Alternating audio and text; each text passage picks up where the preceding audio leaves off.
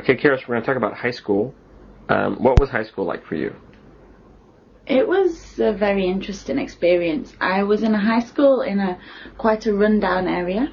So Okay. it was the norm for girls to get pregnant at 14, leave school, and then come back at 16 and do their exams. So Wow. it was quite unique. At for- 14. At 14, yeah. Oh my gosh. So it was quite a strange environment to be in for somebody who didn't get pregnant. And- Wow. Was it a rough neighborhood? Yeah. Okay. Yeah. Nice. But did you have a good time? Yeah, I mean, I enjoyed myself. It was great, you know, as long as you, I kept myself out of trouble, you know, Uh-huh. which was hard because everyone was getting into trouble, but yeah, it was fine. Wow. Okay. Uh, what do you remember most about high school? Um, I remember that the school dinners were disgusting. Okay.